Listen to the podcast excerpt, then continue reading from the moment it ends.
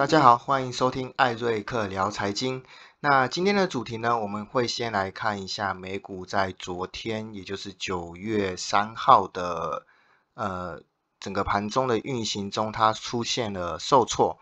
下跌，那下跌的幅度也是蛮大的。会来聊一下美股后市的走势。那接着会跟各位去说明一下什么平衡通膨率以及债券跟黄金的整个走势分析，然后再聊一下最近两天比较夯的一个台股的个股升华科。好，首先我们先来看一下这个市场哈，这个是标普五百的指数，我们可以看到，其实在昨天的话，标普五百已经是往下重挫了哈，重挫了大概三点五一个点。那纳斯达克指数呢，也是在往下重挫哈，下跌的幅度是到五点二三个点。那标普五百跟纳斯达克刚好，他们在呃盘中的最低点都有达到这个二十日的均线这边。好，这个标普五百的也有达到二十日均线这边，那收盘都有在往上收。那其实这一个跌幅呢，已经是自今年三月中以来的最大跌幅。好，我们可以看到，其实它大概从七月二十八、二十九吼开始，标普就一路在往上走，几乎没有说有回调的趋势。但是在昨天的收盘呢，就是往下重挫了大概三点五个百分点。那纳斯达克也是哈，纳斯达克更是凶猛哈，大概是从六月中开始就一路的在往上走，一直到昨天哈。才是一个放量的下跌。那我们其实可以看到，在九月二号的时候就已经有一个呃比较危险的这个形态出现了哈。那从这个形态来看呢，目前来说，现在的呃纳斯达克可能会走一波修正的行情。好，那我们先回过头来看这个标普五百，我们来讲一下为什么这个标普五百指数这边可能会有一波修正的行情，主要是因为。如果我们从昨天，好，昨天的这整个呃涨跌幅的十一大板块来看呢，其实跌幅最多的就是前期涨幅最凶的有科技股，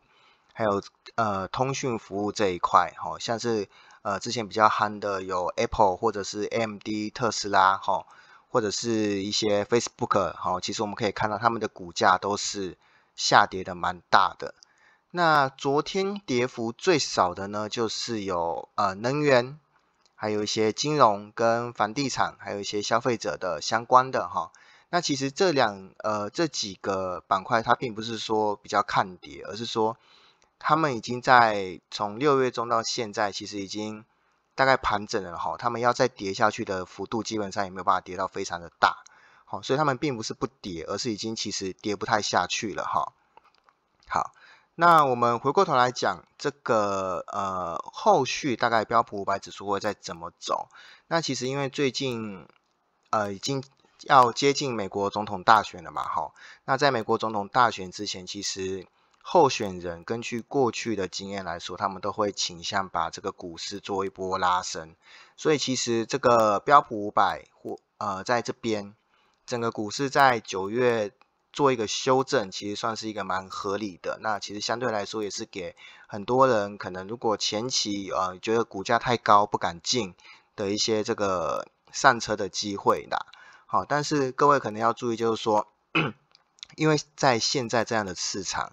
其实呃大盘可能每天大概涨个一到两个百分点，但是它一重挫就给你来个三到五个百分点。其实要特别注意说，你那个手上的持股部位。好，千万不要重仓去压一个个股，特别是像是前期涨幅非常凶的 Apple，或者是特斯拉，好，这两家公司，或者还有其他更多的公司，我只是举例。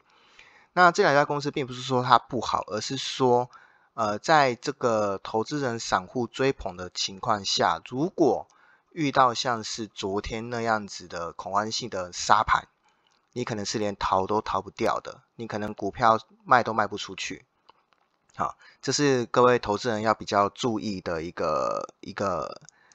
一个投资的操作。那以后续的情况来说，我还是建议可以朝向谨慎做多的态度去做这这整个美股，哈，至少在大选之前还是有一波的这个涨幅是可以期望的，因为没有投没有候选人会希望他们自己在大选前的股市是崩盘的嘛。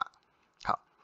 好，那回过头来讲，就是刚刚在八点半的时候有公布一个非农的八月份美国八月份非农的就业报告，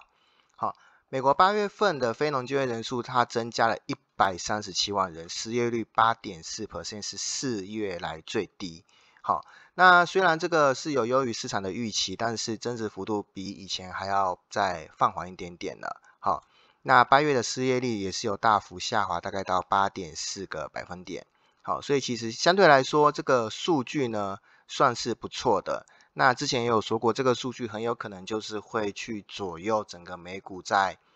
呃九月份的一个呃投资人的信心的走势。那各位可以去关注的板块，就是以前期的可能像是一些比较叠升的板块为主，像是能源啊，或者是金融，或者是一些。呃，消费者必需品或者是像不动产这种的，哈，那当然科技股的话还是可以做谨慎做多，哈，但是要注意这个呃持仓的比重千万不要太高，以免会发生像昨天那样子的一个呃下杀的风险。好，那接下来我们来聊聊，就是呃整个美股在那个上礼拜的时候呢，有受到一个。联总会主席，好，鲍尔他有说明，就是，呃，最近可能不会考虑增息，呃，应该是说，在过去，哈，我们都是以百分之二的通膨率作为一个增息的标准，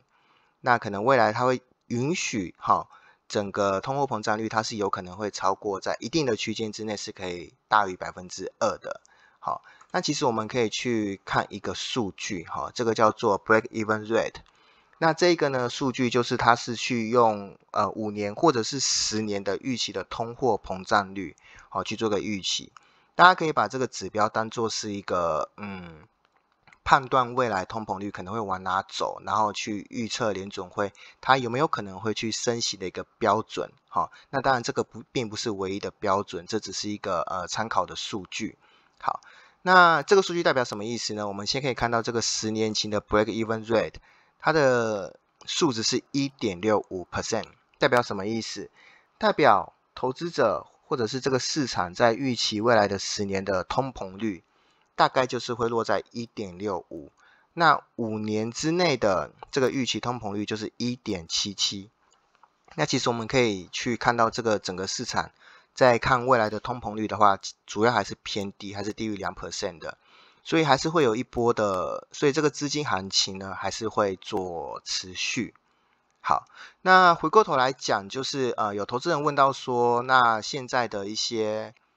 比较看通膨或者是看跌的产品，大概有哪些？那我这边提供给各位做一个参考，就是有一些像是债券或者是黄金。那债券跟黄金是这样，因为债券它在过去是属于一种比较呃避险性的资产。那我们可以看到，这个是 iShare 的这个投资等级债的，我现在讲都是投资等级债，不是高收益债哈。投资等级债的 ETF，那您可以把它想象成它就是一篮子的这整个投资等级债去集合。我们来看，好，其实以整个债券市场投资等级债的债券市场来说。好，相对来说，它是比较属于一个稳定、有有上有下，然后在做修正的一个一个情况。好，那我们另外可以再看一个数据，这个数据呢是投资等级债跟美国十年期公债的值利率。好，那美国十年期公债的值利率，哦，不好意思，这个这个图可能有点不清楚哈。我们可以看这边。这个是美国十年期公债的值利率哈，我们可以看到，大概从四月到现在，它都是维持大概零点六到零点七 percent 的这个区间。好，那这代表什么意思？代表说市场的无风险利率大概就是零点六四 percent。那如果好，投资人他如果想要去承担一点风险，去买这这个呃个别公司发行的投资等级债，比如说像是苹果发行的，或者是 Microsoft 发发行的这个。债券，它所要承担的利率，好，它所要承担的这个这个应该说风险，好，他愿意花多少风险去承担，这个就所谓的利差。好像呃美国投资等级债的实际收益率，哈，我们这数据就抓到八月三十一，给各位做一个参考，哈，各位可以自己去找最新的数据。以 Double A 以 Triple A 的来说，哈，是一点六 percent，Double A 是一点四七，那 A 是一点六二。那 Triple A 的有什么？Triple A 的有像是 Microsoft 或者是交生，好，这两家公司。那以这两家公司发行的这个实际收益来说，就是说我如果债券持有到到期，以现在的价格，好，持有到到期拿回我的面值来看的话，我实际每年的年化是可以拿多少？好，那这样换算下来就是一点六 percent。好。那这个一点六 percent 跟这个十年期公债的值利率零点六七 percent，好，的中间的差额就是我们的利差，好，这代表什么意思？代表说，因为这个十年期公债的值利率是无风险利率，好，就是说，如果我把钱拿去买这个公债值利率的话，那我相对来说是我们市场的投资人认为说，哎，我不用承担任何的风险，我就可以去获得这个报酬率，那就是零点六七。那如果我今天会多去承担零点九三的风险，哦，会承担一些风险，那我所可以多赚的，好，我可以多赚的这个利润就是零点九三 percent，好，也就是说，我今天会承担一部分的风险，那我可以比如果我去买 Triple A 的，像是 Microsoft 或者是可能苹果的这个投资等级债的公司债来说的话，我拿到了一点六 percent 的这个。报酬率，那我们说这个利差零点九三 percent，它其实就是一个风险贴水的概念。那所以我们可以看到，好，理论上，理论上，当然这个还是跟呃整个市场债券市场的交易行为有关。所以在理论上，哈，性评越好的，哈，越往上面性评是越好的，Triple A 是最好的，它的利差是会越低的，它的利差是越低的。那一直到呃 Triple B 好，这边的利差就到一点七一 percent。我要承担的风险比较多，但是我所可以拿到额外多拿的这个报酬率，可能就会比较高一点，好，来到了一点七一个 percent。好，这是整个投资等级债。那相对来说，以现在来看，我们可以看到，其实投资等级债它的这个呃买盘是，它是呈现一个大概区间在做震荡。那也就是说，现在市场上其实一部分的投资人，他们可能会在股市觉得这个价钱是 OK 的时候，他们就会把这个资金拿去，可能从投资等级债里面移出来去做股市。那做完股市之后呢，诶，觉得这个股市可能价格太高了，哈，那他就会把钱挪出来，然后再去分配一些资金到这些投资的等级债的这个债券里面。这是目前有看到的市场的一个一个状况，好，所以。未来也可以关注像这种投资等级债的这个呃走势。那如果您不知道可能要买什么的话，那可以就可以考虑说要做这个一篮子的投资等级债。好，那至于是黄金呢？这个是黄金的 ETF。黄金相对来说哈，它就是属于一个呃避险性的资产。好，避险性跟抗通膨的资产。呃，严格来说应该是抗通膨啦哈。那也有避险的效果，只是它主要还是用来做看通膨。那其实黄金在长线来说，还是以多头的形式为主，主要是因为现在的美国联准会，它其实也说了哈，在未来的五年，呃，市场预期了未来的五年或者甚至更久的时间，它的通膨率可能如果没有达到百分之二，哈，没有在呃美国联准会的一些预设目标达到的话。那么它是不会升息的。那在这样的情况下呢，呃，在通货膨胀可能会有往上走的情况下，其实黄金它就是一个很好的抗通膨的一个工具。好，所以如果投资人想要去购买一些黄金的话，那可以考虑，好，可以考虑在一些适合的价位去做建仓。那我个人的建议是，黄金的仓位不要太多，好，因为。毕竟黄金它并不并不能够带来增值，好，真正能够增值的像是是股票，那真正能够增值的是一些可能像是债券，会每每一年或者是每半年每季去给你这个配息。那黄金，呃，它就是一个抗通膨的一个工具。那它有没有炒作的性质在？有，它还是有。但是它的整个炒作的呃热度并不会特别的大，好，所以也不要重仓去压环境。好，那讲完了讲完了黄金的话，我们就来看一下的这个是台股。台股的走势呢，在呃这一两天呢，基本上走势也是走的不太好的哈。今天刚好是收在大概一万两千六百点左右，哈，也是在嗯接近这个从七月二十九到现在的一个区间整理的大概下缘。好，那基本上我们还是会以八月二十号的这个黑 K 作为一个基准，看它有没有跌破。好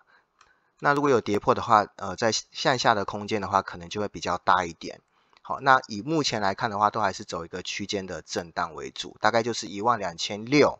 好到一万两千九左右做一个区间的震荡。好，这是台股的目前的走势。那以台股来说，其实它在九月或者是十月来说，哦，它的走势会更加的，呃，可能会有一个分化出现。哈，主要是因为现在美国要大选。那大选最好的武器就是，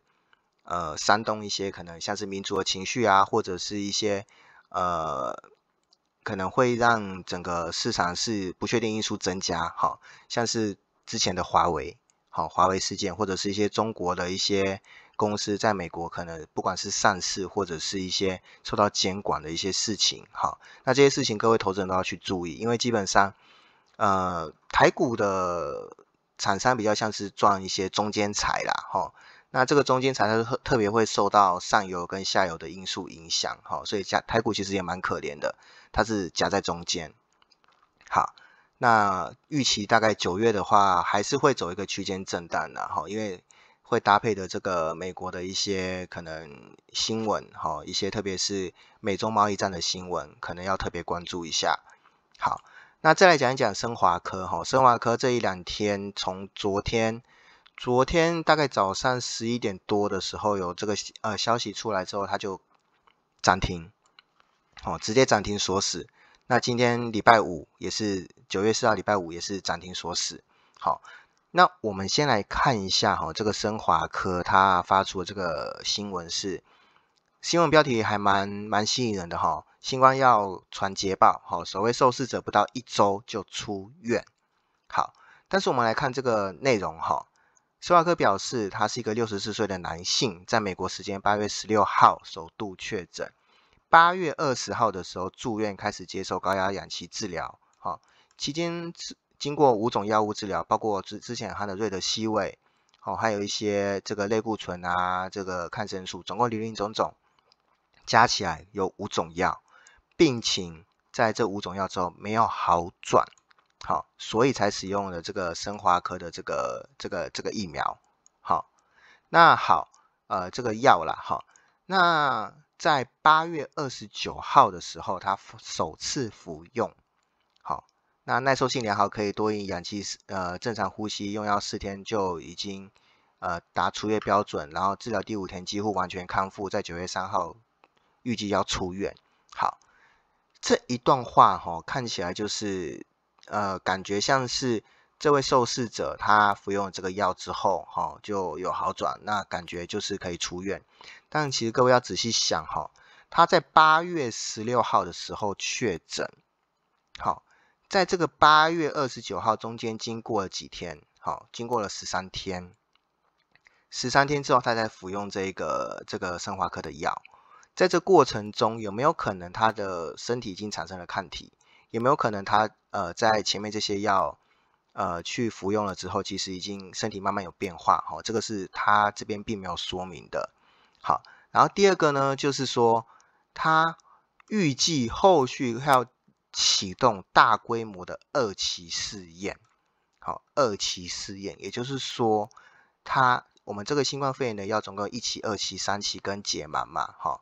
它还没有经过二期试验，也就是说，这个药它还有很大的不确定性，它很有可能在第二期、第三期的试验，或甚至到解盲，就都过不了，好，都过不了。所以各位要去注意哈，这一个升华科它所产生的这个药，是不是能够真的让这个受试者在服用之后身体有好转。好，首先我们看到第一个，八月十六号确诊，八月二十九号才服用，这中间这位受试者的状况怎么样？我们其实不是很清楚。好，这是第一个。即便这个受试者他真的在服用之后，他有得到比较好的这个这个恢复状况，也并不代表它可以通过大规模的二期试验、三期试验跟解盲。好，所以生华科在这一两天呃所暂停，其实呃各位投资人还是要去注意啊，去衡量一下这个，去追踪这个新闻哈。不要发生像之前一样，哈，可能这个生技股，包含像美国或者是台股的生技股，很多人都被套，好，那这个就是各位自己要去做的功课，好，我这边只是做一个风险的提示，好，好，那今天的节目就到这边，那如果喜欢或者是觉得我的节目不错的话，可以帮我分享给您的朋友，或者是帮我按赞订阅，那如果有问题的话，也可以在下方的留言处留言。那我们就下次再见，拜拜。